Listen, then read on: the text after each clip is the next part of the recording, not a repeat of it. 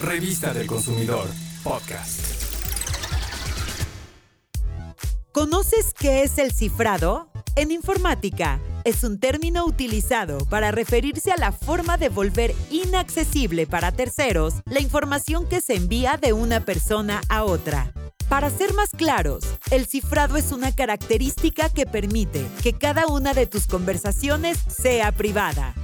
Darle algo así como códigos secretos o una llave para que solo las puedan ver tus destinatarios.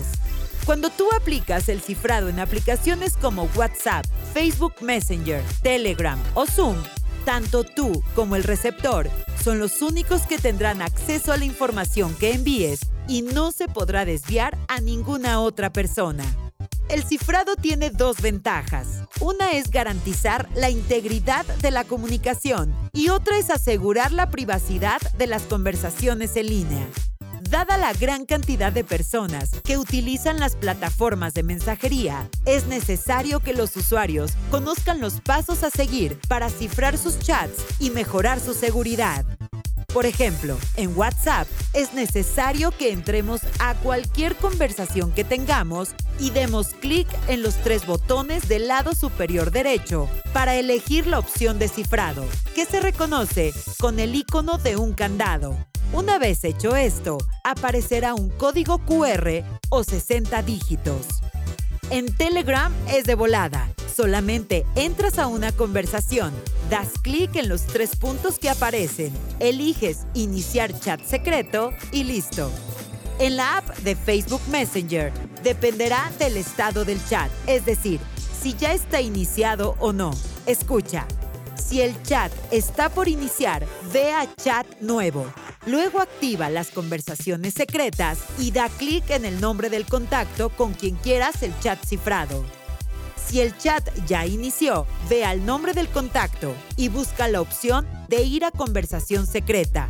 ¡Listo! ¿Ya escuchaste qué fácil? Las videoconferencias también se pueden cifrar. Para ello, Solo necesitas seguir las instrucciones de tu aplicación y en general te adelantamos que es muy sencillo. Quizá no le veas utilidad al cifrado, pero evitas el riesgo de ser víctima del robo de información que compartes con tus contactos. Además, es fácil y rápido hacerlo y te queda la satisfacción de estar protegido contra el desvío de tus mensajes. Otras recomendaciones son elaborar contraseñas seguras. No utilices palabras muy fáciles de adivinar o tu nombre. Es importante que actualices el software de tu dispositivo cada que lo requiera, ya que eso ayudará a corregir errores de seguridad o funcionamiento. También debes utilizar un antivirus, así protegerás tus dispositivos de ataques de robo de información personal o que algún malware los afecte.